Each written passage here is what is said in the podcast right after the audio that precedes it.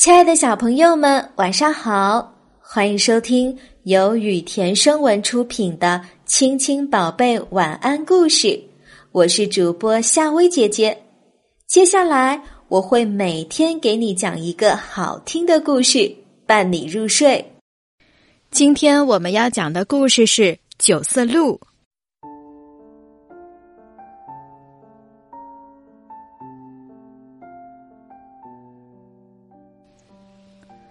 从前有一头美丽的九色鹿，它的毛有九种颜色，它的脚像雪一样的白。它常年生活在恒河边上，并与一只鸟结成了知己朋友。有一年夏天，九色鹿正在河边寻找食物，突然发现恒河里有一个人顺流飘下，拼命的挣扎。那人正用尽全身的力气，大声的呼救。于是，九色鹿奋不顾身的跳入水中，用尽全力将那人驮到岸边，自己却疲惫的瘫倒在沙滩上。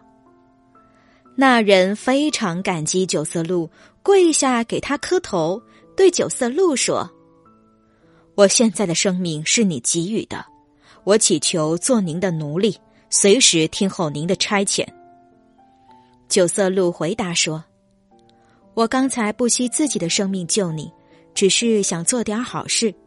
如果你真想报恩，那就不要对任何人讲起看到过我。”那人信誓旦旦的说：“您是我的救命恩人，犹如再生父母一样，请你放心，我永远不会将见到你的事告诉别人。”就在这天晚上，这个国家的王后做了一个梦。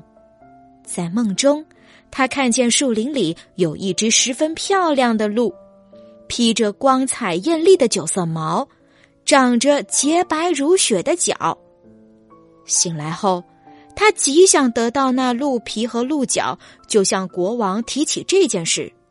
国王说：“放心吧，我是一国之主，要什么有什么。”随即，国王便向全国发出告示。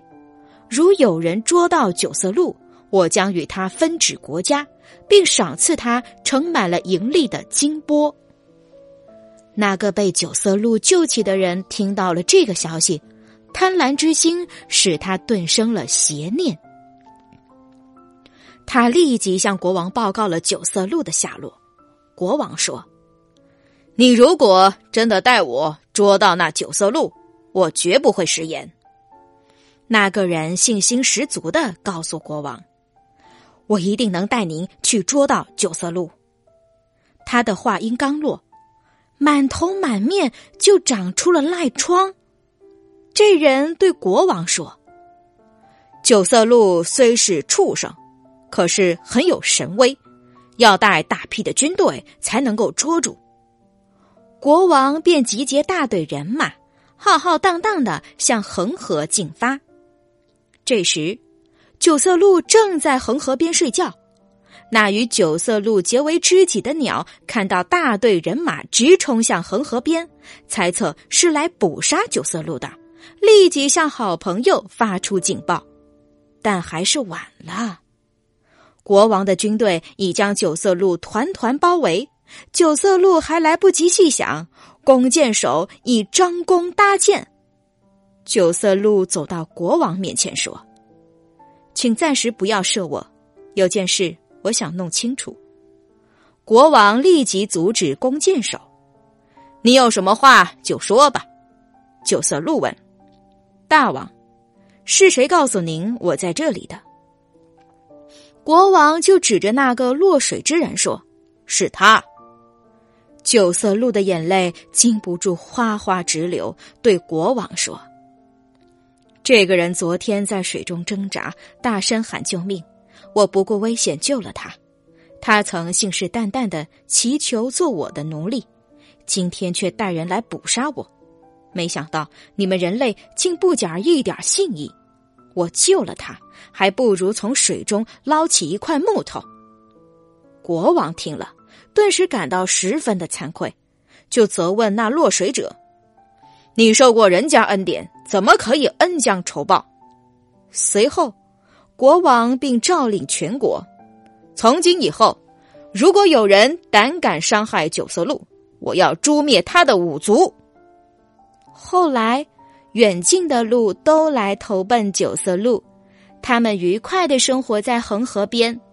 这个国家自此也年年风调雨顺，五谷丰收。关于九色鹿的故事，你熟悉吗？去过敦煌莫高窟的小朋友一定会对九色鹿的故事有印象。在莫高窟的众多壁画中，以九色鹿的故事绘成的壁画可以说是最精彩的。这个故事画于敦煌莫高窟北魏第二百五十七窟的石壁。这可是北魏时期的经典作品之一哦。好啦，小朋友，今天的晚安故事就讲到这啦。如果你喜欢夏薇姐姐给你讲的故事，记得每晚按时收听。晚安，小宝贝们。